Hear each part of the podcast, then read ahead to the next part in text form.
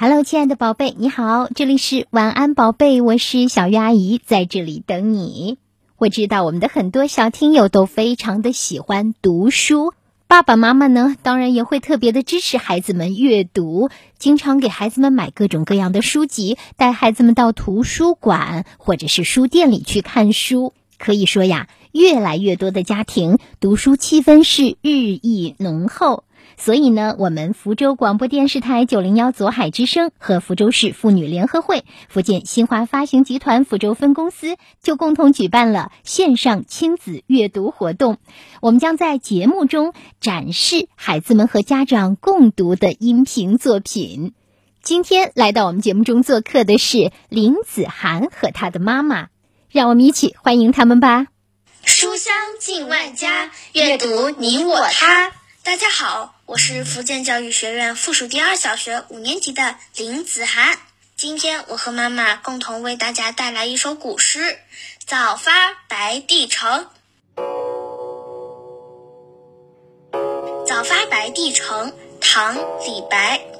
朝辞白帝彩云间，千里江陵一日还。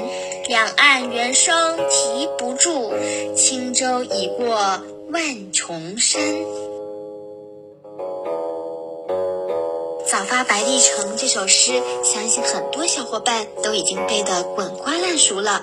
我们都很叹服于李白对祖国大好河山的描写，但是你知道这首诗背后的故事吗？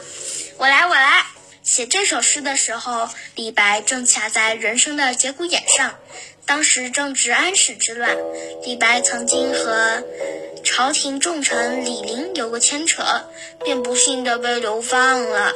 就在流放队伍的一群人马垂头丧气的走到白帝城的时候，突然从天而降了一则喜讯：当今皇上为了祈福，下令大赦天下，以前做过的所有错事都既往不咎。